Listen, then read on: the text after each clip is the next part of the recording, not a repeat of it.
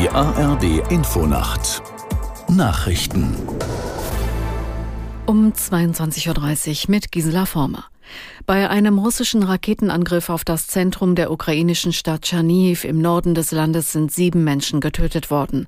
Fast 130 Menschen sollen verletzt worden sein. Aus Kiew Sabina Mattei. Die Zahl der Opfer fiel auch deshalb so hoch aus, weil die russische Rakete in dem Augenblick eingeschlagen war, in dem ein Linienbus mit vielen Passagieren vor dem Theater der Stadt hielt. Auch die Universität und umliegende Wohngebäude wurden bei dem Angriff beschädigt. Russland hat einen ganz normalen Samstag in einen Tag des Schmerzes und des Verlusts verwandelt, kommentierte Präsident Zelensky den Raketenangriff auf Tschernihiv auf Telegram. Das ist es, was die Nachbarschaft eines Terroristen terroristischen Staates bedeutet. Bei seinem Besuch in Schweden hat der ukrainische Präsident Zelensky die Regierung in Stockholm um Militärflugzeuge gebeten. Zelensky sprach mit Regierungschef Christaschon und ranghohen Armeevertretern über den Gripen-Kampfjet. Eine Zusage bekam er aber nicht.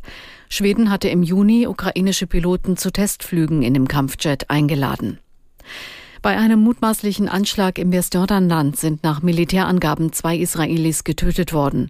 Die beiden Männer waren an einer Autowaschanlage in der palästinensischen Stadt Huara, als ein Unbekannter auf sie schoss. Aus Tel Aviv, Julio Segador. Augenzeugenberichten zufolge war der Mann zu Fuß unterwegs. Er eröffnete das Feuer auf die beiden Israelis und flüchtete ebenfalls zu Fuß. Das israelische Militär vermutet, dass der Attentäter nach Nablus geflüchtet ist. In der ganzen Umgebung wurden Straßensperren errichtet. Die Fahndung nach dem Mann läuft auf Hochtouren. Bereits vor einigen Monaten war es ganz in der Nähe im besetzten Westjordanland ebenfalls an einer Tankstelle zu einem Attentat mit mehreren israelischen Toten gekommen. In Griechenland sind neue Wald- und Buschbrände ausgebrochen. Nahe der Hafenstadt Alexandropolis im Nordosten des Landes mussten Bewohner von acht Ortschaften ihre Häuser verlassen. Bürger weiterer Dörfer wurden per Not-SMS aufgerufen, sich für eine Evakuierung bereitzuhalten. Der griechische Zivilschutz warnte vor weiter steigender Waldbrandgefahr.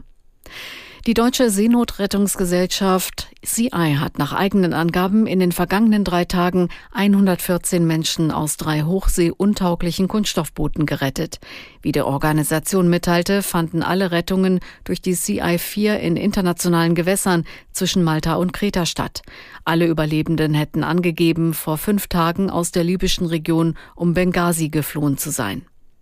Und das Wetter in Deutschland. Nachts stellenweise Schauer, anfangs Gewitter möglich, örtlich Nebel 21 bis 13 Grad. Morgen nach einigen Wolken überwiegend sonnig, an den Küsten Schauer möglich, 21 Grad auf Langeoog und bis 34 Grad am Hochrhein. Das waren die Nachrichten.